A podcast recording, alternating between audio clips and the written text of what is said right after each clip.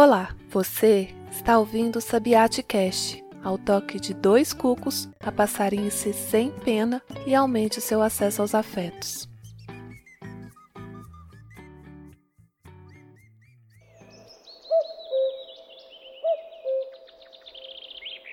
Camille rompeu com a programação de vida disponível para as moças da sua época. No lugar de casamento e maternidade, ela decidiu seria escultora. Em 1987, devido ao uso da força física, o ofício de esculpir era considerado uma atividade tipicamente masculina. A cultura ditava que nenhuma grande escola de arte francesa era lugar de mulher. E se uma mulher tentasse uma vaga para assistente ou ajudante de um artista. Com a compreensão da família, o que era fora do comum, de repente isso se convertesse em uma alternativa tolerável. Agora, quanto a sonhar com assinaturas femininas pelas coautorias na participação de obras realizadas, isso nunca, jamais e em tempo algum. Embora tenha sido mantida a sombra de seu mestre Rodin, que assinava as obras por ela realizadas como se ele mesmo as tivesse produzido, comenta-se amplamente que Camille Claudel o superou na genialidade com que esculpia. O convívio entre os dois resultou num relacionamento afetivo sexual proibido, repleto de abusos e eventos condenáveis pelos critérios tradicionais. O curso dessa trama se alteraria pelo fato da artista não ser conivente com a completa anulação e com o violento controle ao qual se viu imposta a acatar. Num século em que o destino de toda menina era viver como um objeto a mais na esfera doméstica, doméstica, antes como filha e depois se casando, procriando e enfeitando as conquistas masculinas de posses, comportamento de Camille soava como desvio, transgressões contra o que se alegava ser a destinação da natureza feminina eram rotuladas como desequilíbrio. Tamanha resistência de Camille aos costumes fez com que seu irmão, o poeta Paul Claudel, resolvesse apelidar de cuidado o que nada mais era do que violência de gênero, vestindo a capa capa do varão protetor, conta-se que, para varrer a irmã da sociedade, ele se baseou no seguinte argumento: é preciso evitar o escândalo. Não há por que calar que, até o último de seus dias, ela, Camille Claudel, se viu privada de sua liberdade e abandonada num manicômio. Sim, uma sociedade inteira se contentou em calar e consentir. Francês como Camille Claudel, Michel Foucault se debruçou sobre um problema cercado de poder e violência na civilização. O pensador escancarou em sua obra a loucura acompanhando a humanidade por todo lugar que haja imposição de limites. Testemunhou até 1973 a homossexualidade